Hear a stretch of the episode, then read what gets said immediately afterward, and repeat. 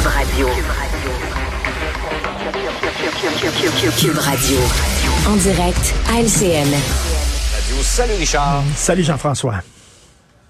Alors, euh, difficile à comprendre cette décision du CF Montréal d'embaucher, en fait, je dirais de réembaucher parce que c'est un ancien joueur, euh, Sandro Grande comme entraîneur-chef de l'équipe de réserve, alors qu'il a déjà eu un geste violent envers un coéquipier et que ses propos sur les médias sociaux ont été extrêmement controversés. Ben oui, ben écoute, on en a parlé beaucoup. Je le rappelle pour ceux qui ont pas, euh, qui sont pas au courant de cette histoire-là. Alors au, lendemain, un peu de temps après euh, l'attentat terroriste, parce que c'était un attentat terroriste qui visait les souverainistes au Métropolis, on se souvient.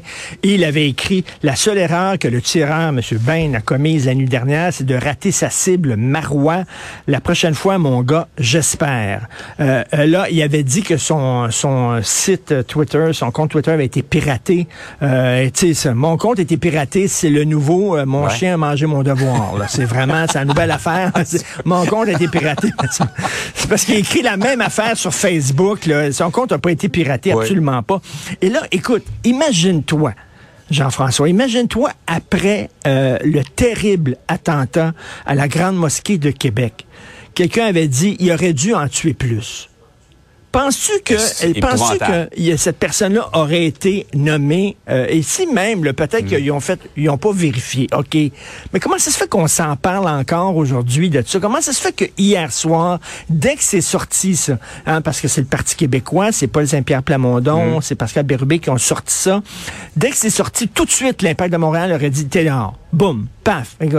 J'en reviens hmm. pas. Imaginez, enlevez souverainiste là, puis mettez noir, femme gay, arabe, musulman à place de ça, c'est sûr que le gars aurait pas sa job. Mais là, souverainiste, je sais pas. Et on s'entend là-dessus, Richard, ce serait tout aussi inacceptable ben, contre n'importe quelle communauté. Ben, tout à fait, totalement inacceptable. Écoute, rappelons-nous, cet homme-là, heureusement que son âme s'est enrayée.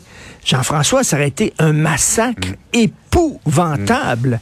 Et, et, là, lui, il dit, hey, il a pas tué Marois. Mais ben, voyons donc, je m'excuse, mais tu sais, il n'y a pas de, il y a pas de discussion à avoir t'es dehors, puis ça vient de finir. Le gars s'appelle Sandro Grande. Mm. Il devrait s'appeler Sandro Poquito. Parce qu'il est pas Grande pantoute, là. Il est Poquito, Poquito, là. Alors, comment ça se fait que, justement, ce genre d'insulte-là envers les souverainistes et semble acceptable aux yeux de l'impact. Il n'y aurait pas niaisé comme ça, puis il n'aurait pas attendu une minute, il n'aurait pas hésité une minute si ça avait été un autre groupe de la société qui avait été visé par les propos de M. Grandet. Et encore une fois, Richard, il y a des gens qui pourraient dire, ben moi je suis pas souverainiste, euh, ça me dérange pas qu'on tienne des propos comme ceux-là. C'est inacceptable, même si on partage pas l'option des gens qui sont parce que Jean-François, c'est pas rien que les maudits souverainistes, je les aime pas. C'est une chose. C'est qu'il dit que le gars hier, il malheureusement, il mm. aurait dû tuer Pauline Marois. Là, c'est pas là, c'est pas l'échapper. Là, c'est vraiment là, c'est c'est assez dangereux. Et même euh, à la dernière campagne électorale, il y a eu plusieurs politiciens qui ont été visés justement par des menaces de mort. Mm. on a pris ça très au sérieux. La police a ouvert des enquêtes. Il y a eu des accusations qui ont été portées. Et euh, d'ailleurs, c'est à se demander comment ça se fait qu'à l'époque, il n'y avait pas d'accusation qui avait été portée contre M. Grandet. On attend en tout cas la réaction du CF Montréal, certainement aujourd'hui. En tout cas, elle sera sollicitée de la part des médias. Par ailleurs, dans le monde de l'éducation, euh, une école primaire qui abandonne les notes chiffrées pour des mentions. Tu trouves ça comment, toi? Alors, des mentions, c'est l'élève développe très bien la compétence, l'élève développe bien la compétence ou développe la compétence ou développe la compétence avec difficulté ou développe la compétence avec grande difficulté. Parce qu'on veut pas leur donner des notes parce que ça fait pitié. J'ai grandi avec des notes, OK? En français, j'avais 90% en maths, 40 OK, je... nul, nul. Maths, sciences, c'est épouvantable. Ils ont fait venir mes parents à un moment donné. Écoute, euh, biologie, physique, épouvantable. Alors, et je ne suis pas mort. Je veux dire, vraiment, imagine-toi aux Jeux olympiques, toi, là. Le gars, il court le 100 mètres, puis il dit, puis mon temps, c'est comment? Mm. Ben, t'as bien fait. Non, non, mais je l'ai fait en combien de temps? En 12 secondes, en 30 secondes? T'étais dans le temps. T'étais dans le temps. Imagine-toi, le, le, référendum de 1995. Est-ce que le oui a bien performé? Ben, c'était pas pire. Les deux étaient bons. le oui puis le non. Oui, mais c'est qui qui a gagné? C'est quoi le pourcentage? Celui qui a eu le plus grand? Ben non, vous étiez tous les deux là, pas mal. Vous avez bien développé votre compétence, les deux. À un moment donné, la vie... La vie, ce Est-ce qu'on est dans la catégorie des petits lapins, euh, Richard? Je pense que oui. On est dans la... Moi, j'appelle ça le syndrome de la guédille. Alors, je vais t'expliquer ah, ça. C'est nouveau, ça. Pourquoi nos enfants ont tous la guédille au nez? Parce qu'ils mangent plus de sable.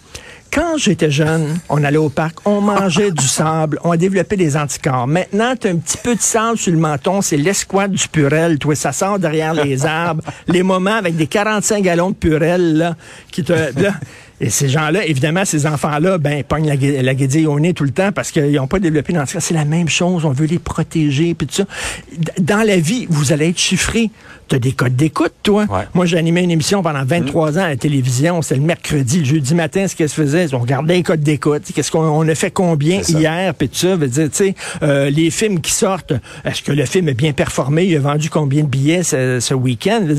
C'est comme ça, la vie, on chiffre, mais là, on veut pas, tu sais, c'est comme, bon, euh, les, on, tu, de, de, moi, quand je regarde le, le, le, les, les notes de mon fils, qui est aussi pas très bon en maths comme moi j'étais. là. Euh, c'est du père. Je, je, c'est du père. Je regarde, est-ce qu'il est meilleur que la moyenne? Ben oui, je veux qu'il ouais. soit meilleur que la ça. moyenne. Ben oui, je pense qu'on est tout le temps... Mmh. C'est quoi le, chiffre de la moyenne? Le, puis le chiffre de mon fils? C'est ça. Comment il se pas. situe par rapport à ça? Ben oui, on veut les protéger. Puis mon Dieu, je souhaite une résolution, tiens, en 2023 qu'on arrête la sensiblerie, qu'on qu équipe nos enfants mm -hmm. à faire face à la vie, puis la vraie vie, ben ils vont être jugés, ils vont être critiqués, ils vont être chiffrés, euh, etc. Donc, euh, j'espère qu'ils vont pouvoir euh, faire face à ça et pas se rouler en boule dès qu'on leur donne une mauvaise note, malheureusement. Alors, c'est dit, et j'aurais appris une nouvelle expression ce matin, le syndrome de la guédille. De la guédille. Que je vais retenir. Salut, Salut à demain. Bye.